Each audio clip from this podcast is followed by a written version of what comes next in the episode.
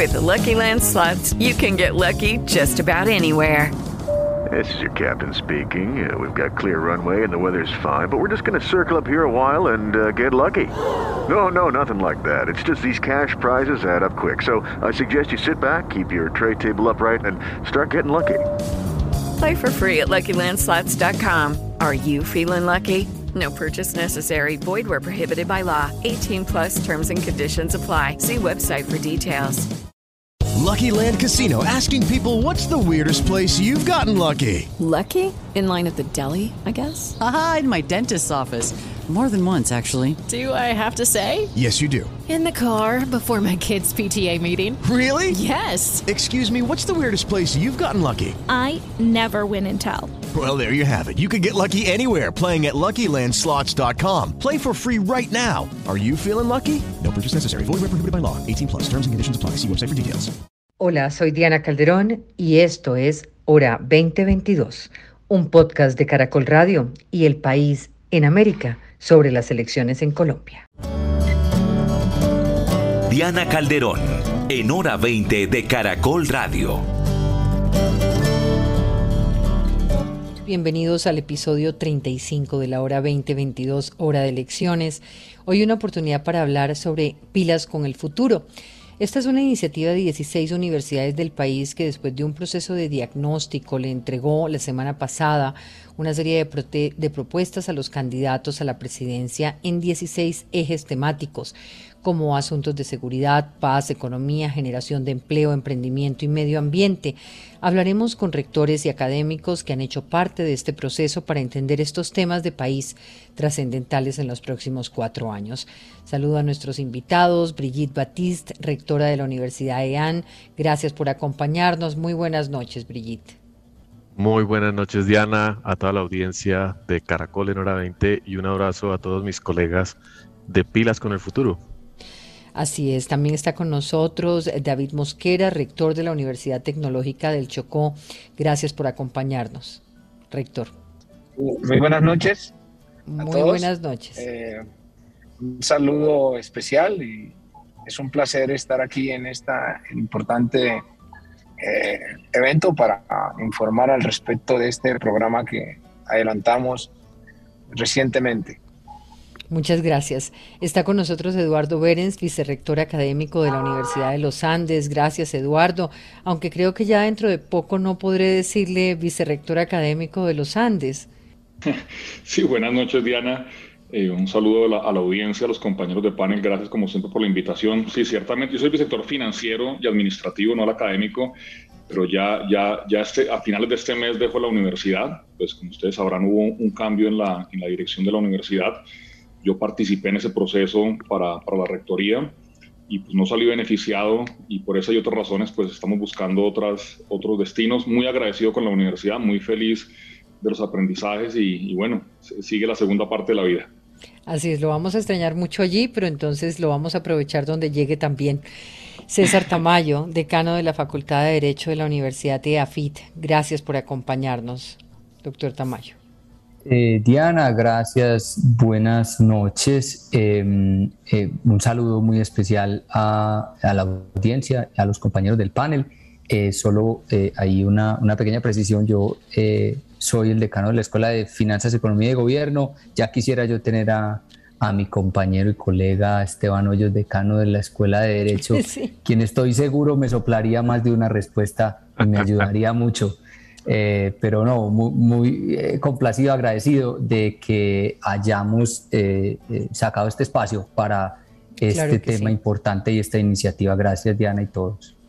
Paula Ruiz, directora de la escuela, preséntese usted, no quiero cometer una imprecisión, Relaciones Internacionales, Facultad sí, de bueno, Finanzas. Diana. Y gobierno. Buenas noches, gracias. Sí, soy la directora de la Escuela de Relaciones Internacionales en la Facultad de Finanzas, Gobierno y Relaciones Internacionales de la Universidad Externa de Colombia y complacida de acompañar esta iniciativa. Muchas gracias.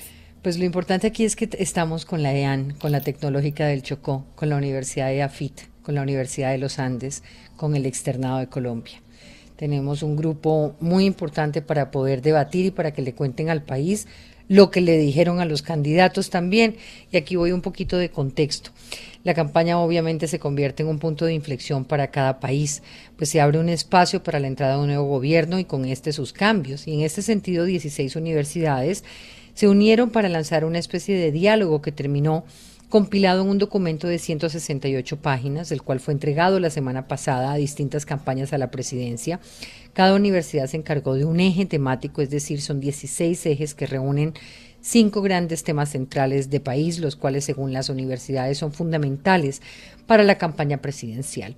En el documento ya está en manos, este documento ya está en manos de las campañas, hay un diagnóstico de problemas, una serie de propuestas. Los ejes van, como les he dicho, desde sectores educativos con matrícula cero, pasando por empleo joven, planes de fortalecimiento de primer empleo, comprende aumento de recursos en investigación, muchas cosas que serán ustedes las que le cuenten a los oyentes. El documento se presenta casi al tiempo de la segunda entrega de Pon a Marchar tu Idea, que es una iniciativa del Centro Nacional de Consultoría y ASCUNI que fue publicado esta semana por la revista Cambio. Y en este se concluye que los temas que más le preocupan a los jóvenes son educación, economía, gobierno, desarrollo rural, paz y salud. Sin embargo, también arroja unas cifras de pesimismo. 6.738 participantes, el 62% cree que el país va a empeorar. Así que yo empiezo por hacerles algunas preguntas concretas. La primera aproximación sobre pilas con el futuro. Ahora que el informe con las propuestas y con los ejes reposa en el escritorio de los candidatos. Brigitte, ¿cómo surge pilas con el futuro? ¿Cómo está organizado? ¿Qué se espera con la iniciativa? Bueno, muchas gracias Diana de nuevo. Esta iniciativa surgió de muchas conversaciones que tenemos entre rectores y rectoras del país y la preocupación compartida sobre la falta de incidencia del trabajo que hacemos pese a la alta calidad y pese a la cantidad de gente que está involucrada en el trabajo de investigación y de formación de todas las universidades, tanto públicas como privadas. Eh, la iniciativa es paralela a otras que también eh, desarrollaron eh, otras universidades y demuestra que eh, estamos, los académicos y las académicas, estamos pensando profundamente en cómo ayudar al país a no caer en esas cifras de pesimismo que señalas, porque claramente tenemos unos retos muy grandes, pero también tenemos unas capacidades importantes, tenemos una, una gran comunidad, tenemos mucho espacio para la conversación y pues es simplemente asumir la responsabilidad que desde hace muchas décadas nos ha entregado Colombia, devolverle un poco a los jóvenes también esas expectativas de futuro y precisar algunas recomendaciones que eh, yo creo que pueden servir para el plan de desarrollo de cualquiera de los candidatos que resulte beneficiado con la elección de eh, los próximos 15 días. Para cada uno y con miradas, me imagino, un poco distintos, entregado este informe después de estas 168 páginas, ¿cuál diría cada uno que es la conclusión de este trabajo? Y, lo pregunto para mirar cuáles son esos temas que resultan inaplazables. Me imagino que todos, pero eh, ¿cuáles dirían ustedes que son, digamos, como abordajes inmediatos que necesita el país? Paula.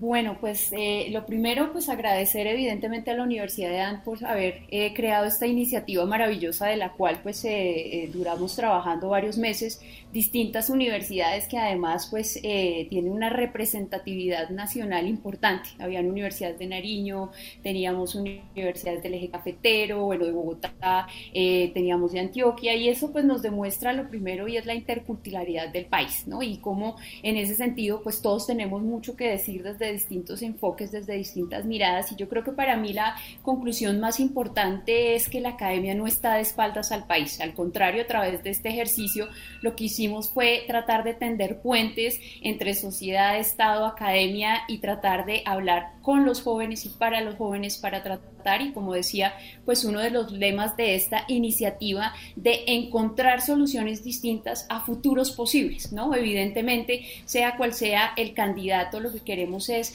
eh, eh, ponerlos a dialogar alrededor de lo que los jóvenes quieren, de lo que les preocupa realmente. Algo que identificamos dentro del trabajo toda esta iniciativa y no solamente desde la Universidad Externada de Colombia, que lideramos el eje temático de política exterior, sino pues también eh, conjuntamente con otras universidades, pues es que hay un enorme eh, malestar por parte de los jóvenes, pero también desconfianza en las instituciones y también una enorme incertidumbre frente a lo que va a ser el, próximo gobierno. Entonces, creo que, en ese sentido, poner a, mezclar esos talentos, intercambiar saberes, prácticas, visiones a futuro, para mí, pues es un ejercicio que, que realmente enriquece y nutre eh, lo que cada una de, nuestras universidades pues a nivel nacional puede aportar a este gran diálogo nacional. Muy bien, Eduardo. Sí, eh, gracias Diana. Tal vez construyendo sobre lo que, sobre lo que dice Paula y nuevamente agradeciendo el liderazgo de la, de la y de, la rectora en, esta, en este ejercicio es que el, otro gran tema que creo que está aquí es esa tensión que existe siempre en, los temas que, trata Colombia, de decir si estamos sobrediagnosticando. Mucha gente que dice que en Colombia muchas cosas están sobrediagnosticadas. Posiblemente eso es cierto en algunos, en algunos temas, hay un sobrediagnóstico, entonces hay la tensión entre eso, entre seguir diagnosticando lo que está diagnosticado versus que hay temas en donde realmente la aproximación que hemos tenido no es lo suficientemente sofisticada. Entonces allí sí toca seguir analizando y sí toca seguir desmenuzando y llegando, repito, a aproximaciones más complejas y más sofisticadas. Esa tensión que estará de, manera permanente, yo creo que este documento y este ejercicio trata de avanzar en eso, y trata, de priorizar y, decir en dónde se requieren esos análisis más, más complejos. Uno, por ejemplo, el que tuvo que ver en el, que, el que trabajó primordialmente la Universidad de los Andes, el de, el de ética pública y corrupción, Fíjate que el documento es muy interesante porque se dice, mire, la aproximación de lo que salió en ese, en ese ejercicio fue, no es un tema necesariamente de más regulación, de, de más penas, de, de, de, más leyes, de más organismos de control. Lo que está ya está, pero, pero a veces el, el problema en realidad puede ser otro, es, es la falta de sentido colectivo que tenemos en la sociedad, es, es, es una falta de cultura, una falta de, de entender que el, bienestar eh, general prima sobre el particular. Y eso, por supuesto, es mucho más difícil que pasar una ley de que le metemos 40 años de cárcel a los corruptos. Y hacer una propuesta sobre un tema de cómo hacer, cómo, cómo ir al sentido colectivo, pues no es fácil. Pero ahora vamos a ir puntualmente a lo que trabajó cada universidad. Doctor Tamayo.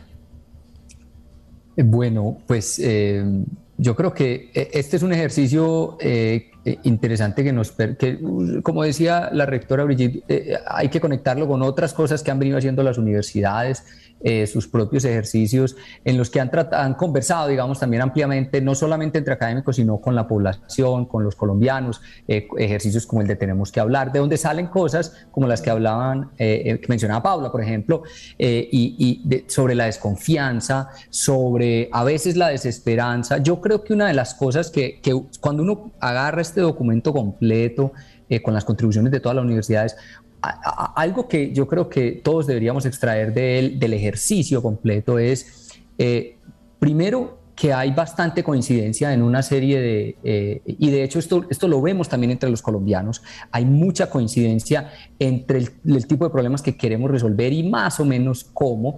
De hecho, a ver, tenemos desacuerdos, por supuesto, pero hay mucho menos desacuerdo y hay más coincidencia de lo que creemos y de lo que a veces se nos hace pensar. Porque, claro, eh, digamos, en ocasiones mostrar puntos muy alejados, mucha polarización, pues eso vende, eso sirve para algunas cosas, pero en realidad los colombianos estamos más de, acuerdo en más cosas de las que creemos. Entonces yo creo que esa es un primer, eh, eh, una primera lección de acá, porque realmente uno encuentra cosas concretas que pueden mejorar la vida de los colombianos, en las cuales más o menos estamos de acuerdo, los, la buena parte de los colombianos, y de hecho algunas de ellas eh, eh, se ven incluso en las propuestas de las campañas presidenciales. Así que yo, yo, yo extraería eso de allí, eh, quizás un, un, poco de esperanza, quizás un poco de menos desconfianza y de menos polarización del que pareciera o se nos quisiera hacer ver.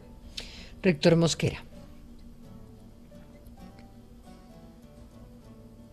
Tiene el micrófono apagado el doctor Mosquera. Bueno, sí, ya, ya estoy aquí, venía pues llegando de, sí, tranquilo. un día, de un vuelo. Bueno, entonces, realmente reitero también eh, el agradecimiento a, la rectora Batiste por, por esta importante iniciativa que cuando nos convocaron eh, dimos el sí porque consideramos que de las, de las prioridades que debe tener quien llegue o, el país está el proceso de inclusión.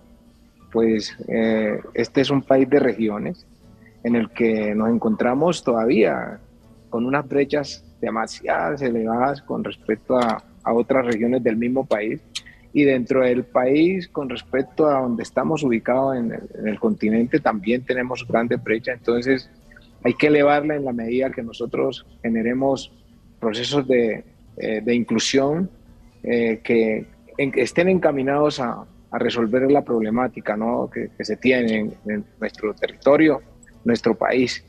Y lo más importante que yo destaco aquí es la capacidad que se tiene eh, instalada en nuestras instituciones de educación superior para resolver, para mostrar salidas eh, integrales, pero también con mucho eh, cimiento científico, eh, de acuerdo a lo que hemos desarrollado nosotros en investigación, en, extensión y en proyección social con respecto a, a lo que cotidianamente se hace en nuestras universidades. Y quién más que nosotros que estamos en, diferentes territorios, conocemos hacia dónde puede enrumbarse el desarrollo integral de, nuestro país. Sí. A mí me gustaría, eh, antes de entrar, y le voy a recordar un poco a los oyentes, que cada universidad se encargó de un tema. La Tecnológica de Chocó, Etnicidad, Universidad de los Andes, Corrupción y Ética, EAFIT, Empleo Juvenil y Emprendimiento, la Universidad de AN, Cambio Climático y Justicia Ambiental, Universidad Externado Política Exterior. Ahora vamos a hablar de cada uno de esos temas, pero hay un tema que a mí, oyendo un poco a ver, hablar de esa tensión, de la sobre, el sobrediagnóstico, pero también hasta qué punto de ese diagnóstico aterrizamos en la, en la posibilidad de llevar a cabo soluciones. Cuando oigo a Tamayo hablar de algo que hemos hablado aquí con Claudia, la, la rectora de AFIT, en el sentido de tenemos que hablar, vemos una cantidad, un papel de la academia profundamente importante que termina en, estos debates y muchas veces no aterriza en, de verdad en la realidad.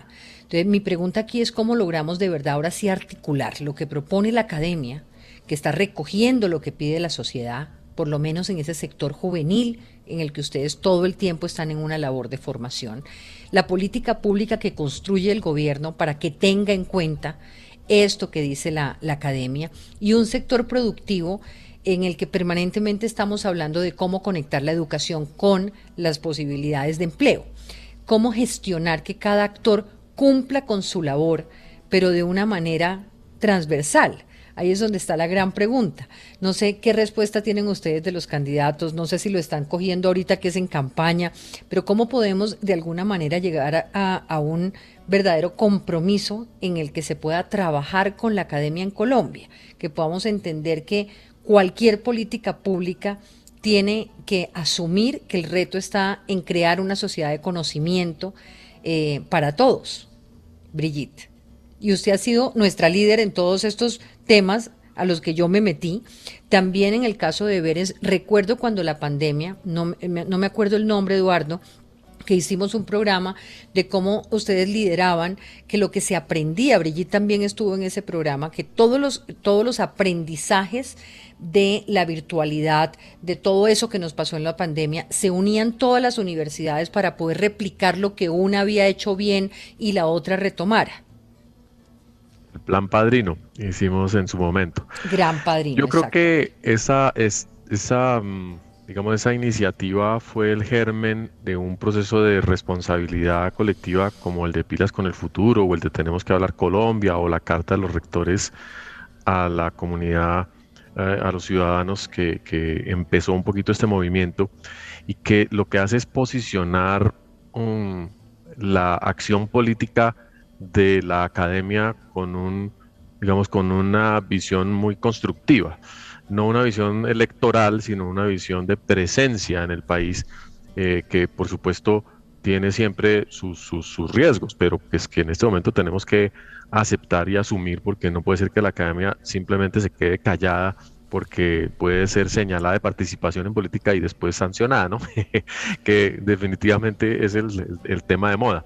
No, la academia tiene que perderle miedo a estar expresando su opinión y por supuesto rectores y rectoras o decanos, cada uno de nosotros representa un poco la noción o el alcance del debate que se está dando sobre estos temas y tenemos el papel de ser mensajeros ante la comunidad empresarial, ante la comunidad de las de las instituciones públicas ante las comunidades eh, locales y los ciudadanos, eh, sin necesariamente eh, tener vergüenza por expresar una preferencia u otra, porque no podemos decir que es que la Universidad de AN está pensando a favor de este o a favor de otro. El papel de las universidades es muy claro. Tenemos que construir conciencia crítica y conciencia política. Y tal vez en las campañas, pues esto no sea tan visible porque eh, señalamos muchos aspectos eh, sofisticados, muchos detalles del estado de las cosas, pero ya tenemos, digamos, una banderita que estamos eh, mostrando constantemente para que el próximo gobierno encuentre recursos y voluntades de trabajo en cualquiera de los temas señalados, que no son exhaustivos ni son todos los que deberían estar, por supuesto. Sí, Eduardo. Sí, tal, vez otra vez en, complemento a lo que dice la rectora es, la, esta discusión no es nueva, digamos, que el, rol de la academia sea más cercano a lo que ocurre en, la realidad práctica del país y que por un lado y que por otro lado la política pública requiere posiblemente una, un, sustento más riguroso y más científico, eso pues lo hemos hablado seguramente por mucho tiempo. Aquí lo que pasa con un ejercicio de estos es que otra vez se aterriza, se trata de ser muy práctico, se trata de llegar a los puntos más importantes, porque es, algo que debe ocurrir en, de ambos lados. El académico debe ser, no, lo dijo Brigitte, pero voy a decirlo yo en estas palabras, eh, menos, o sea, menos aséptico. O sea, está bien que uno quiera ser objetivo y que uno quiera ser riguroso y que uno quiera ser apolítico si quieren, pero eso no significa que no se unte las manos con la realidad. Entonces no podemos ser tan asépticos los que estamos de este lado. Y por otro lado, desde, desde el punto de vista del tomador de decisiones, que haya, repito, más respeto por ese basado en la evidencia y porque algunos temas se demoran más tiempo en su, en su maduración y en su conocimiento.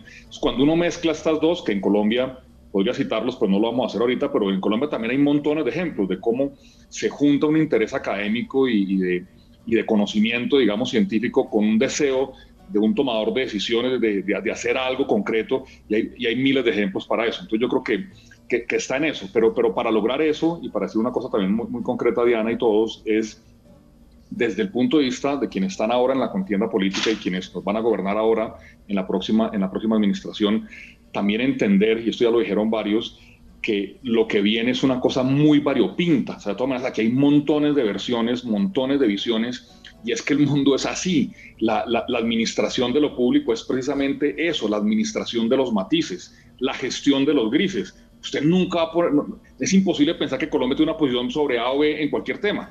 Todos vamos a tener nuestra, nuestra perspectiva y eso quien administra el gobierno y quien administra nuestros destinos tiene que entenderlo y su liderazgo participativo y su capacidad de escucha tiene que ser esa. Entonces, por un lado, no todo el mundo va a quedar contento con las, con, las soluciones, ni se pretende eso, pero sí entender eso. El, mundo no es de blancos y negros, todo lo contrario, es ese, es ese matiz, matiz de grises. Sí. Eh, voy a empezar, digamos, como por los temas eh, concretos. Em, voy a preguntarle a Paula en el tema de relaciones internacionales, de relaciones exteriores. Pues hay unos temas puntuales sobre los cuales uno pensaría que, que pasan eh, grandes soluciones para el país digamos, me pongo a pensar en la manera como abordamos la política frente al narcotráfico y, cómo esto tiene una relación directa con los Estados Unidos y otros países. Me pongo a pensar en nuestra relación con Venezuela. Me pongo a, pensar un poco cómo, eh, cómo deberíamos actuar frente a grandes escenarios internacionales donde la la multilateralidad ha mostrado un fracaso en solución de conflictos en otros países. ¿Qué, diagnosticaron, qué determinaron, qué proponen en esa área ustedes y cómo lo ven frente a lo que los candidatos están diciendo? Bueno, lo primero, digamos que ligado también a la pregunta anterior que me parece interesante y es que en efecto eh, conocemos las problemáticas y como lo mencionaban anteriormente, pues ya estamos sobrediagnosticados, ya conocemos, eh, evidentemente en eso hay ciertas coincidencias frente a cuáles son los problemas o los retos que afronta el país. Y creo que en este ejercicio, pues que lo que se buscaba era básicamente hacer de lo complicado algo sencillo, más no simple, y es tratar de, dialogar para todos, no solamente entre, entre académicos, sino partir de la idea de, pues, de que todos, incluidos pues nuestros estudiantes, nuestros jóvenes, etcétera, pues tenemos algo que aportar. Y en ese sentido, pues eh, eh, identificar unas, eh, unas líneas muy generales para dar unas recomendación. No se trata, digamos aquí, de decir usted tiene que hacer esto para ser exitoso en materia política exterior, sino en efecto, pues simplemente unas unas como líneas generales. Lo primero que hicimos fue muy interesante porque fue sentarnos a dialogar con los estudiantes, estudiantes de relaciones internacionales y bueno, ¿cuál es la percepción que ustedes tienen sobre la política exterior? Y es interesante ver que la definen, digamos, como términos coloquiales, como que es eh, politiquera, que es clientelista, y entonces de entrada, pues tú ya identificas que realmente pues hay un desconocimiento, pero también desconfianza frente a lo que ha sido el manejo de esa política exterior. Y también, pues sin lugar a dudas, algo que vemos dentro de las campañas es que es, uno, es una de las dimensiones del quehacer del Estado, y así lo, lo mencionamos en el documento que eh, tradicionalmente genera un menor interés eh, del público, de menor interés por parte de la ciudadanía. Y en efecto se circunscribe únicamente al tema de narcotráfico, al tema de las relaciones con Estados Unidos y más recientemente al tema de las relaciones o al tema de la migración venezolana, pero también descubrimos una cantidad digamos, de, eh, de, ventajas que tendría el país para desarrollar o impulsar una política exterior que sea mucho más dinámica. Y la primera recomendación o lo primero que sale dentro de este diagnóstico y dentro de este diálogo, eh, o como, como lo llamaba la, la, eh, la rectora Brigitte, pues esta polinización cruzada entre universidades que identificamos es que hay que despolitizar la política exterior. Sin lugar a dudas hay que identificar pues cuáles son esas estrategias perdón, cuáles son esos temas que generan interés para proyectar al país, pues de una manera mucho más asertiva, identificar temas, actores, compromisos, pero sin lugar a dudas también que la política exterior, pues desde el Ministerio de Relaciones Exteriores se articule mejor con la academia, con la sociedad civil, con los, con los ministerios e incluso eh, al orden pues eh, territorial. Entonces, en ese sentido creo que, que lo más importante es eh, fortalecer esa carrera diplomática y sobre todo pues identificar también cuáles son esos temas de interés y despolitizar las discusiones y los discursos que le han hecho tanto daño y que en efecto pues siguen polarizando a la sociedad alrededor de un tema que a veces ni siquiera Tocas un, eh, un tema fundamental cuando tiene uno o dos candidatos eh, que en este momento digamos marcan en las encuestas, entonces uno tendría la tendencia a simplificar y pensar que si llegara a ganar Gustavo Petro estaríamos, eh, aunque en las últimas entrevistas ha planteado y ha reconocido que todo pasa por un día diálogo con Estados Unidos, por ejemplo, en temas de extradición y demás, pero pensaría uno que eh, entraríamos como en un escenario de eh, gobiernos de izquierda, eh, donde de validar solamente determinadas maneras de ver el mundo, cuando deberíamos es entrar a asumir esos grises eh, que nos plantean otras naciones. Eh, me, pregunto si alguien se ha imaginado hoy realmente cuál es la política social de Manuel Macron frente a unos temas y cuál es, la, cuál es frente a, lo judicial. Y cuando usted habla de dinamizar y no politizar, ¿cómo llega esa propuesta de dinamizar y no politizar las relaciones exteriores? ¿Han tenido ya alguna respuesta concreta de los candidatos o todavía no? Bueno, pues lamentablemente digamos que, que pues eh, parte del ejercicio eh, no se completó en la medida que, no participaron eh, los candidatos directamente en ese ejercicio de cierre, entonces pues conocer en detalle cuál ha sido la aproximación o, la respuesta que han tenido a este documento, pues no, no, no la conozco de momento, pero lo que sí puedo digamos identificar del ejercicio académico que desarrollamos es que la preocupación, por ejemplo, de los jóvenes en este momento, es, en materia de política exterior, es el país tiene que eh, tener un rol o un liderazgo mayor en temas, por ejemplo, de medio ambiente.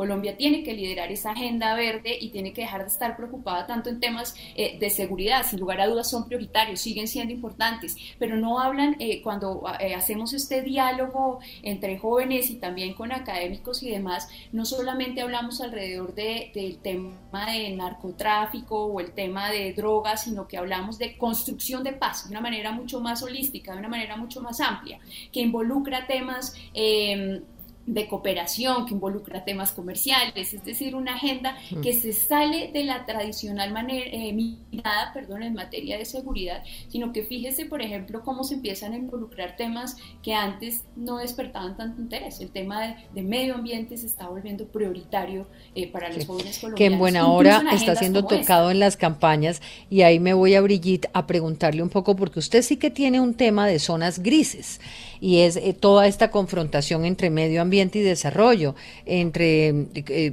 cambio climático y minería y todo este tipo de cosas. Y aquí me, gustaría preguntarle, Brigitte, hasta dónde eh, las agendas de los candidatos en este tema, sus diagnósticos, sus propuestas, realmente están entendiendo ese punto.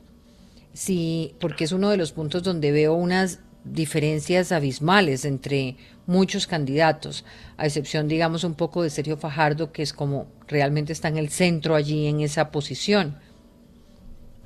Bueno, tengo que inhibirme un poco de responder porque soy eh, coautora de la, eh, de la política y del planteamiento del candidato Sergio Fajardo y del vicepresidente eh, potencial Luis Gilberto Murillo, que conoce además profundamente no sabía, No sabía eso, pero es una de las propuestas que, digamos, como que uno pensaría, o por lo menos lo que se conoce que responde a una realidad más global y de, una mayor comprensión.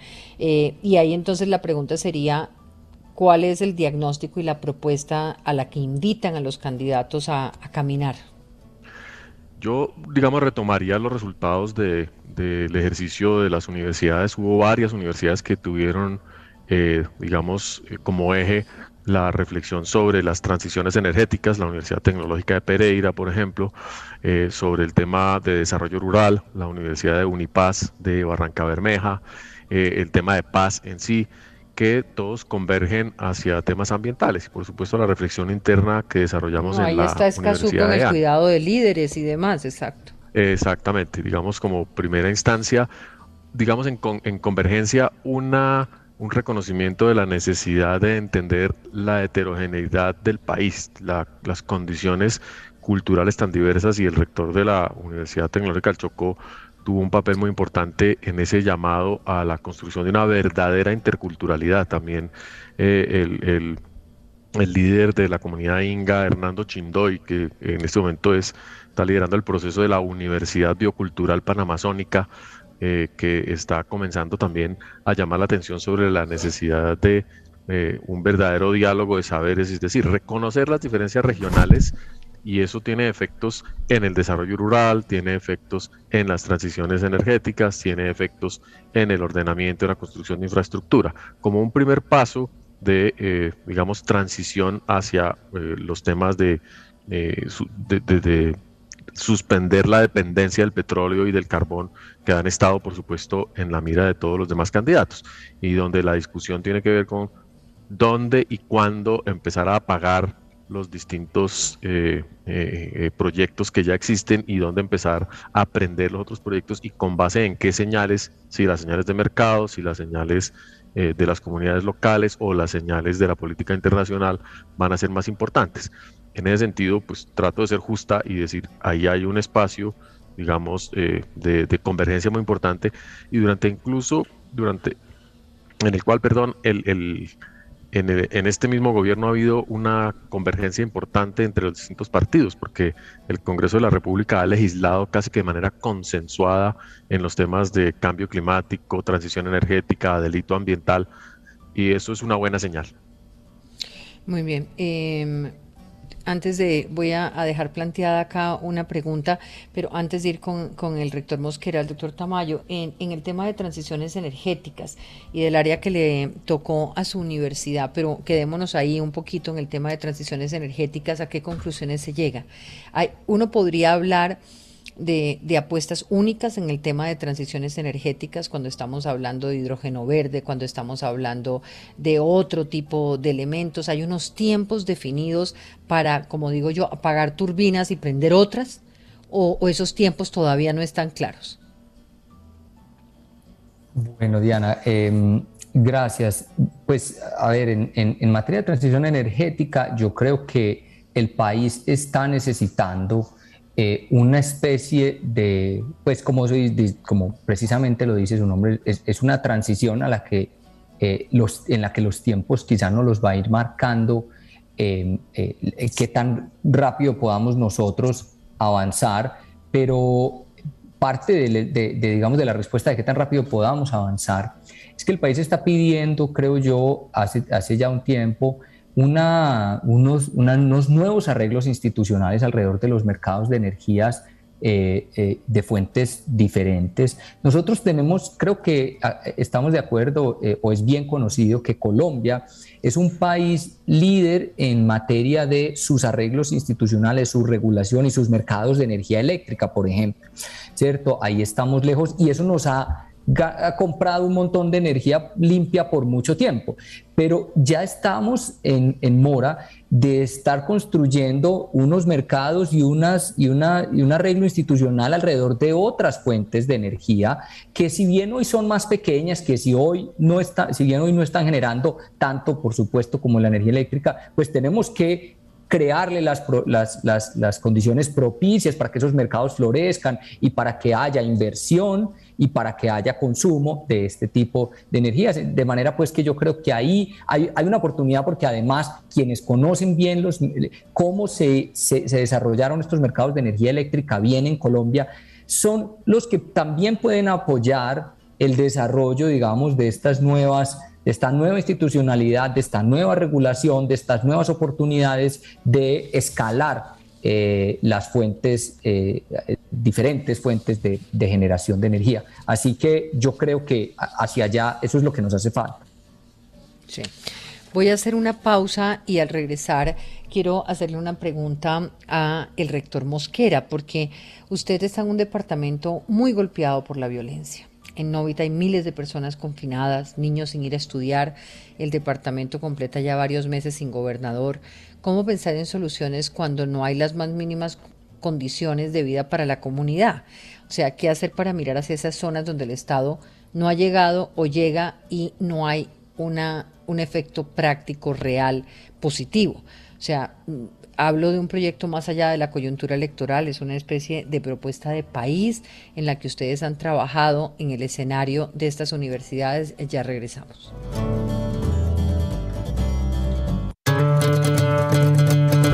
Escuchas Hora 20. Regresamos en hora 20 y estamos hablando con los rectores y académicos de las principales universidades sobre pilas con el futuro esta propuesta que le ha llegado a los candidatos, 168 páginas que a mí me encantaría que se leyera el país completo para poder un poco entender, diagnosticar, lo vamos a publicar en caracol.com.co, vamos a seguir contando a través de nuestros noticieros qué es lo que la academia piensa y ha propuesto para que por lo menos ese diagnóstico y esta propuesta eh, tenga la mayor difusión posible. Rector em, Mosquera, le preguntaba sobre su departamento sobre las propuestas, sobre el abordaje en lo étnico, pero sobre todo eh, cómo todas estas propuestas podrían de alguna manera recuperar el Chocó, que estamos hablando de un país muy diverso y muy distinto el que usted vive al que viven las personas que estamos en, otras regiones. Sí, hombre, eh, sí, realmente es una pregunta muy interesante cuando uno interpreta y mira que eh, no se puede construir país desde el Chocó cuando existen eh, muchas brechas y que hay demasiada inequidad en todos los aspectos que podamos decir. Y cuando uno mira desde la óptica eh, real del departamento del Chocó, uno encuentra un departamento con una alta riqueza de biodiversidad, en donde si nosotros extrapolamos con modelos de desarrollo incluyentes, pero también endógenos, eh, pudiéramos nosotros cambiar la, realidad del departamento del Chocó, eh, desde luego fortaleciendo los procesos democráticos, haciendo una muy buena selección de quienes puedan dirigir nuestro departamento, pero también una articulación directa entre la necesidad de nuestro pueblo y la realidad del país.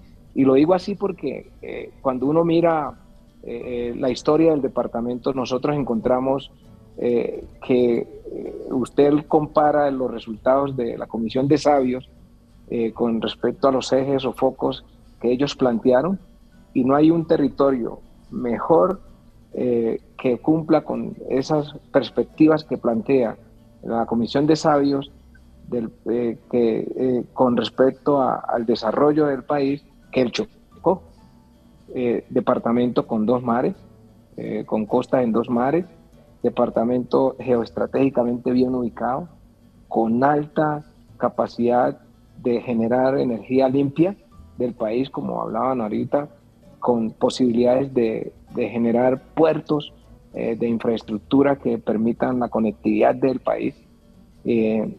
Y pero cuando realmente lo aterrizamos a la realidad, nosotros encontramos una población, en este caso joven, desesperanzada, con altos, ah, eh, con altos índices de violencia, en donde ellos son las mayores, eh, diría yo, víctimas, y que eh, de alguna manera pierden en el horizonte cualquier posibilidad de transformar su realidad. Nosotros, eh, por ejemplo, vivimos una como universidad, pero también eh, una experiencia positiva, cuando lo decía el doctor, la, doctora Batiste ahorita en relación con el plan padrino, eh, frente a la pandemia, nuestra institución, nuestra universidad, diría yo, creció, que pudiera ser contrario frente a una necesidad, frente a una realidad que tenemos. Por ejemplo, no tenemos conectividad eh, nosotros vivimos eh, en una incertidumbre a diaria si existe o no el Internet que, que hoy es básico para la vida cotidiana eh, de algo, de, de, la, de, las poblaciones. Falta infraestructura y eso nos genera, por ejemplo, una debilidad en el acceso a la información de calidad, que nosotros podamos generar la comercialización de, nuestros productos, por la, porque no tenemos carreteras 4G, por ejemplo. Y, por ejemplo, el tema de una necesidad eh, de construir, de la construcción de una nación intercultural. Usted lo decía ahorita, la pluriculturalidad que existe en el país, pero también no desconozcamos la plurietnicidad que hay y en ese sentido se tienen que construir unos modelos educativos eh, que, confluyan a, que nos eh, eh, generemos procesos de, de, integración en relación para, para que conozcan los saberes específicos de, nuestras, de nuestras regiones y que se tengan este tipo de prácticas, por ejemplo. desarrollar, por ejemplo, estrategias para que tanto el sector público como el privado incluyan a la población perteneciente a comunidades étnicas y propicien espacios de diálogo intercultural y así avanzar en el goce efectivo de los derechos establecidos en la Constitución Política de Colombia, ¿no? Entonces, estas condiciones las debemos asegurar eh, que las comunidades étnicas del país puedan hacer goces efectivos eh, de estos derechos, pero también eh, estén participando con mayor amplitud en donde se toman las decisiones para ver cómo se incluyen eh, un desarrollo equitativo del, país. ¿no? Entonces el mensaje nuestro está orientado a diseñar una política pública eh, y acciones que salden eh, la deuda histórica que se tiene con estas regiones, la ética de eliminar el racismo y el, y, el clasismo presentando distintos ámbitos, en presentando en los distintos ámbitos públicos y privados de la vida nacional. Uno pensaría que todo esto, ya le doy la palabra a Brigitte y, a Eduardo, todo esto pasa por la educación. Eh, cuando tenemos en el papel está todo, en la Constitución están garantizadas todas las cosas de las que habla el doctor Mosquera. Eh, todo, todo absolutamente, en las leyes está todo, eh, pero no se cumple, se busca saltarse, eh, con lo cual, de alguna manera me pregunto si no es a través de educar y educar y educar, y que sean las generaciones las, las que vienen atrás las que empujen de tal manera un cambio en la realidad del quehacer político lo que va a terminar funcionando. Porque leyes están, todo está escrito, ¿o no? Sí, exacto. Digamos que la, si, me permites, ahí puedo, juntarlo, eh, la, pregunta con el, con el tema que trabajó la Universidad de, precisamente de Ética Pública y Corrupción. Y como dije en un principio, la reflexión que se hizo en los talleres que organizó la universidad tiene que ver mucho con eso, que es no es de más leyes de prometer cadena perpetua para los corruptos, que como ya dijimos, entre otras cosas, esto no serviría para nada, sino como realmente hay una transformación en la cultura. Los países escandinavos tienen menos niveles de corrupción, no porque las leyes allá sean más duras que las de acá, eh, sino porque en la cultura del escandinavo pues eh, hay, hay, una, hay, una, hay una intención distinta, hay una formación diferente otra vez ese tema del, del, bienestar general sobre el particular, para uno puede aterrizar eso, digamos, no hay que quedarnos solamente en esas frases grandilocuentes y en el documento y, y los talleres que hizo la universidad hay, hay unos elementos que, quisiera mencionar, a ver, cuántos alcanzo a mencionar porque son, son, son, numerosos, a ver si alcanzo a mencionar unos, unos cinco o seis. Uno, insisto, un tema de, de, más educación, más pedagogía. Esto, esto también se gana a través de de que los niños, de que las personas de que, desde que son muy jóvenes, incluso de que son niños, sean expuestos a dilemas éticos, se enfrenten a, a, entender lo que está bien, lo que está mal, lo que es moralmente correcto y lo que no. Y otra vez ese entendimiento de la importancia de lo colectivo.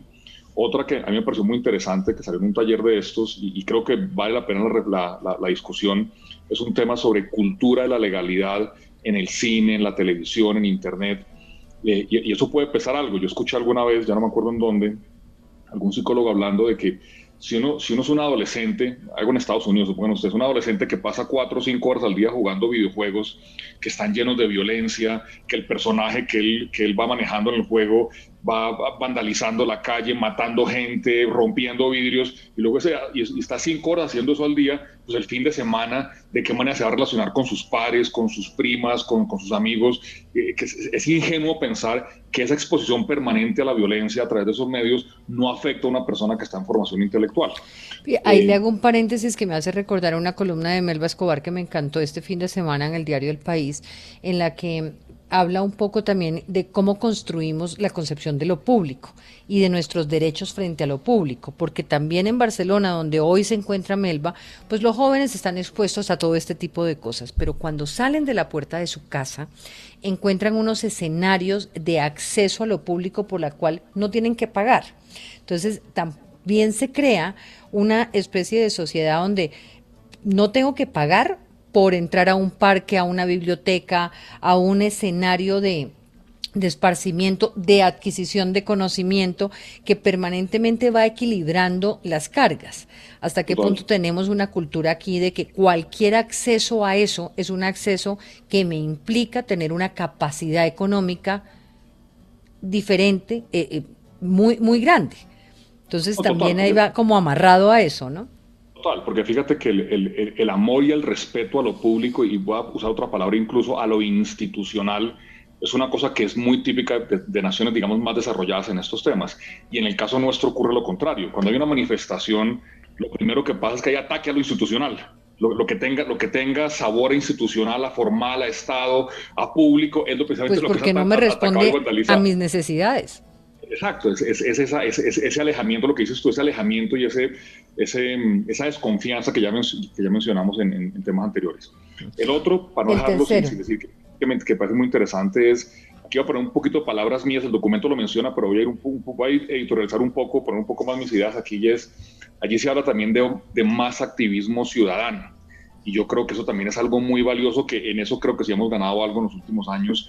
Y voy a ir más lejos diciendo también más activismo político esa transformación parcial que ocurrió en el Congreso Yo creo que eso es muy interesante y eso es el primer paso de repente de cosas que vienen a futuro.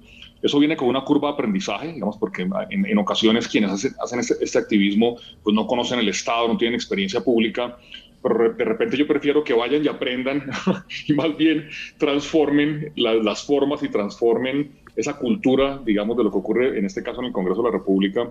Yo creo que realmente eso, es muy interesante, que la gente realmente, que haya más cultura política, más cultura democrática, que la gente esté más involucrada, porque además también tiene eso, ¿no? Hay, una frase de algún político colombiano que decía, si no, si no lo hacemos nosotros, pues los van a hacer los otros. Entonces, si, la, si, si, no nos involucramos, si no, si no tenemos un sentido de responsabilidad todos nosotros y algunos incluyendo, pues metiéndose en estos temas de, de, servicio público, pues repito, son nosotros que van a, los, que van a estar allí. Y déjame decir una última más, y es que también creo que es muy importante, que esto sí falta en Colombia, está en el documento y creo que en otros países pasa de mejor manera, es el tema de la sanción social. Eh, aquí pasa mucho, por ejemplo, las, las organizaciones profesionales, quienes dan licencias profesionales, hay personas que son condenadas ya en firme actos de corrupción, están presas, no les quitan la licencia profesional, no los echan de los gremios. Yo creo que eso es parte de lo que deberíamos hacer. O debería haber una sanción social. Yo voy a decir aquí una barbaridad entre, entre rectores y rectoras y, personas de, de, las universidades.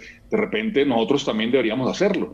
Un, un, egresado de una universidad nuestra que repito, esté en firme, nosotros no somos jueces ni más faltaba, pero alguien que, que, sea, por ejemplo, acusado de delitos contra el Estado y que sea ya, ya acusado y que esté ya en firme, uno podría pensar quitemos los privilegios como egresado que podamos ofrecer desde las universidades. Hace parte de lo que tenemos que hacer es, las, porque si nosotros no sancionamos socialmente, lo que estamos diciendo eh, a la larga es que queremos que estén a nuestros lados. Y, además a un, a un, a, un, pícaro, perdón lo digo en esos términos, no le importa su reputación. A ellos no les importa eso, ellos hacen las cuentas, me meten tres años a la cárcel, escribo un libro y luego los millones de dólares que me robé voy los, los disfruto en el sur de la Florida es, eso eh, es, es, es, seguir el dinero, como dicen, por un lado, es también atacar el tema de que hay que quitarles el dinero, pero la sanción social debe estar allí y eso sí les va a importar más. Muy bien, Brigitte.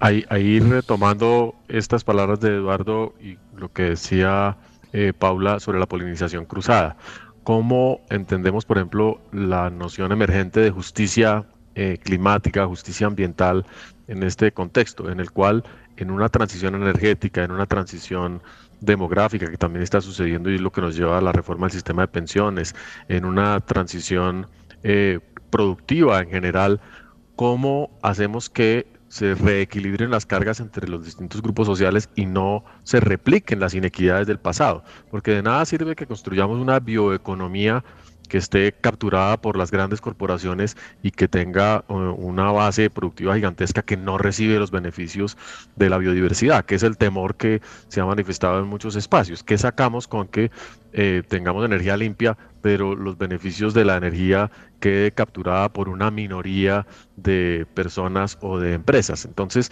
realmente la justicia ambiental es un elemento crítico acá que debe reconocer que en la construcción de una transición tenemos que aprovechar para definir quiénes dejan de hacer ciertas cosas y a qué precio y quiénes comienzan a hacer ciertas cosas y a qué precio. Y ese, ese, ese proceso es el más complicado tal vez de administrar. Eh, y por eso, eh, Paula decía, este es un proceso que todavía no está completo.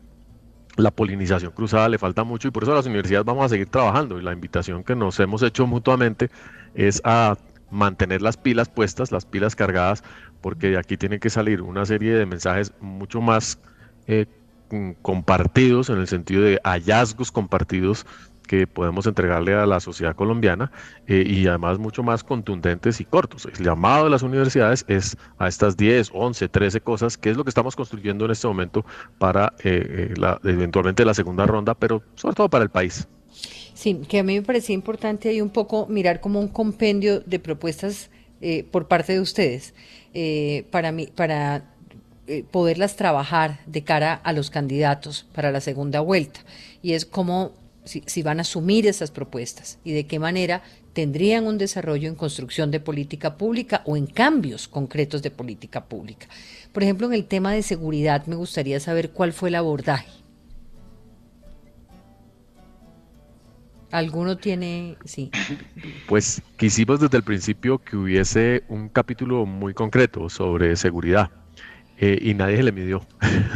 nadie se le midió. Aquí nadie se le midió, es un tema complejo. El más cercano fue la Universidad de Antioquia, que hizo una serie de planteamientos sobre la paz, la construcción de paz y donde claramente pues se plantea la necesidad de una reforma profunda a las fuerzas de seguridad del Estado, eh, la necesidad también de profundizar en el cumplimiento de los acuerdos de paz para buscar una paz completa. Eh, se, se, propone que se retomen los diálogos con el ELN, que yo creo que es algo inexorable, inevitable para el próximo gobierno, y varias, varios temas asociados con el tema, con el narcotráfico, que la Universidad de Nariño enfocó y propuso eh, eh, un abordaje de política nacional eh, que enfrente el narcotráfico ya no como un, solamente un tema de, seguridad regional o responsabilidad de los, de los gobernadores y el ejército, sino realmente como una perspectiva de, de riesgo para todo el país. Pero ahí hay todavía mucho que desarrollar. Sí, me gustaría preguntarles qué tan sincronizados ven las propuestas de los candidatos con el diagnóstico y los elementos que ustedes concluyen en el informe. O sea, si hay similitudes en la manera como los candidatos ven el país y la manera como la academia lo ve. Bueno, yo ahí me, lanzo al agua rápidamente. Pues yo creo que es una pregunta pues, bastante difícil y, políticamente y diplomáticamente difícil de responder, porque realmente al escuchar los escasos debates a los cuales pues hemos podido seguir, eh, eh, y valga decir que a las universidades Em, los hemos invitado y, a veces pues no aceptan las invitaciones o van algunos, otros no, etcétera. Entonces eso también pues dificulta eh, hacer este ejercicio de diálogo democrático con los jóvenes. Eh, pero sí es interesante ver que en efecto eh, hay algunas coincidencias en algunas campañas, pero no hay una que de manera plena se alinee, digamos, con estas propuestas que se están haciendo. Por el contrario, algo interesante de este ejercicio, y ya Diana, aprovechando que hiciste la invitación y que van a colgar el documento en Caracol Radio, al leer sobre todo, digamos, este ejercicio, tratamos de, que fuera muy sencillo, que no fuera un documento de 500 páginas, sino al contrario, terminó siendo una cosa de 168 alrededor de un diagnóstico inicial, unas alternativas y unas recomendaciones eh, muy generales. Y algo que me pareció interesante fue que de alguna u otra forma, entre todas las universidades hay puntos de encuentro hay puntos de encuentro pues alrededor de, cuáles son esas recomendaciones o esas miradas que tiene que haber. Pero responder si en sí hay candidatos que estén alineados con el ejercicio académico que, que hicimos, yo te diría sí, pero con beneficio de duda, porque en realidad eh, hay unos que, por lo menos en temas de política exterior, te puedo decir que la, propuesta más completa es la de Fajardo, por ejemplo, que sí es un ejercicio juicioso y se nota la experiencia, digamos, que tuvo dentro de la alcaldía eh, y la mirada de ciudad y la internacionalización, por ejemplo, que le quiere dar eh, a, a, las ciudades, etcétera, otra cantidad de temas. Pero, por ejemplo, hay otros que en materia de política exterior, pues ha sido bastante cojo el debate. Entonces, en ese sentido, creo que, no mucho. Yo, diría una cosa breve ahí, Diana, sobre eso, y es que quizás no importa mucho si no estamos alineados en este documento con los candidatos. Además, te digo. Lo que queremos es que se alineen. Claro, porque, porque además este, y, en el título, y me, otra me corriges, Brigitte, pero en, el título y el, y, el, y el sentido original de esto, esto es un mensaje para el gobierno 2022-2026 Aquí no estamos diciendo que nos gusta un candidato o el otro, digamos, evidentemente en algunos casos alguna, pero no es eso, es, es el que llegue o quien llegue, ojalá se lo lea y ojalá le, le pare bolas a esto y me atrevo a decir y esto y en esto pues sin pretender ser aquí, eh, digamos, sin, ser pretenciosos, pero de verdad sería una necedad que no, que, no, que no le paren bolas a esto, si me permiten la expresión. Esto es una construcción colectiva. Detrás de esto hay una materia gris enorme en todas estas universidades cuántos doctores hay, cuántos maestros, cuántos expertos, gente además que hizo esto de manera absolutamente desinteresada y altruista, donando su tiempo. O sea, esto realmente lo que, lo que está ahí es, es simplemente lo que, se lo que se le ocurrió a las unidades de la mejor manera posible, seguramente imperfecto como todo lo que uno hace, pero sería una necedad que quien gane, punto la invitación es esa es más que se parezca o no a un programa de gobierno, es, es cuando lleguen allá, ojalá se lo lean y ojalá le paren bolas y además estamos aquí prestos para, para, para ayudar. Si alguna de estas iniciativas que por supuesto están esbozadas, como dice Brigitte, eso es un primer paso, hay que, hay que desarrollarlo muchísimo más. Si, si, si, si quien llegue las quiere desarrollar y quiere ponerle una capacidad a esto, pues en las universidades está, estamos plenamente dispuestos, está plenamente dispuestos a colaborar en ese proceso. No, y, ah. Adelante, rector. Muchas gracias, hombre, por esa oportunidad. Eh, la idea es que qué, bueno es tener, por ejemplo, nosotros, eh, eh, tener una, qué bueno es entre, haberle entregado una herramienta, diría yo, fácil de digerir, nacida desde las bases, nacida de la población joven en particular, en su mayoría, para que la persona que alcance a llegar a, la presidencia de la República de Colombia pudiera eh, tenerla como un derrotero, ¿no? Porque surge justamente donde se está haciendo eh, ciencia diariamente y que es con, con información que surge de la realidad que estamos viviendo en cada una de las regiones del país. Entonces creo yo que este es un documento rico en, en, información, eh, de, diría, de vanguardia de la situación del país. Muy bien, César Tamal. No, yo quería, eh, Diana, gracias, eh, darle como un vistazo a lo, que ahorita mencionaba la, rectora Brigitte y es de pronto ver el, el, vaso mm, medio lleno en el sentido de que las universidades sí, nos falta diagnóstico, nos falta quizás, pero, pero, pero aquí hay eh, personas que llevan años estudiando problemas de estos. Entonces ya hay mucho y el esfuerzo que estamos haciendo ha sido un poco eh, concretar, consolidar y como decía la rectora, eh, poder ofrecer algo contundente eh, concreto. Y yo creo que ahí hay, hay, hay muchas cosas valiosas. Miren, para hablar, por ejemplo, del tema que más nos ocupó desde la Universidad de AFIT, que fue empleo juvenil y emprendimiento, eh, claramente el, el, problema, quizá uno de los problemas más urgentes que tiene este país en este momento es el, desempleo juvenil. Tenemos un millón trescientos mil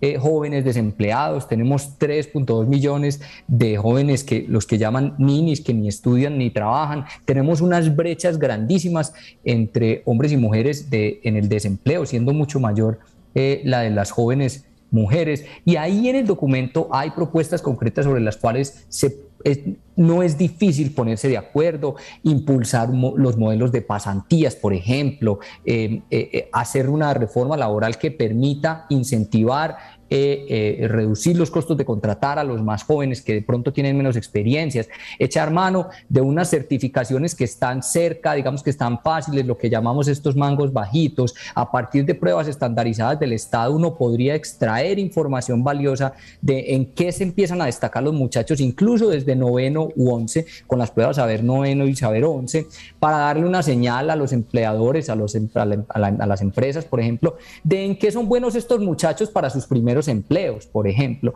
Eh, de manera pues que yo creo que ahí hay em, eh, unas propuestas concretas que, como decía Eduardo, sería una necesidad eh, que, que, alguien que llegara a, a, una administración, a gobernar a, un país y no solamente a sus votantes, las desechara porque, mejor dicho, se le hizo ya el trabajo, básicamente.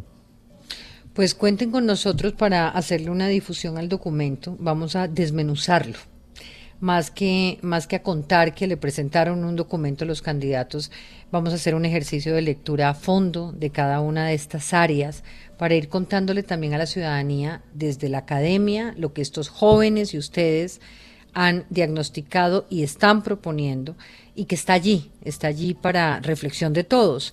Em, a eso nos vamos a dedicar en los próximos días. Por lo menos de aquí a los días que nos quedan de campaña podríamos ir desmenuzando diariamente uno de los temas y, y con eso contribuimos también a que el rol de la academia y los medios transversalmente le llegue al mayor número de personas posibles. Gracias y una feliz noche. Gracias, Brigitte. Gracias, gracias, a el grupo Prisa y a ti, Diana. Muchas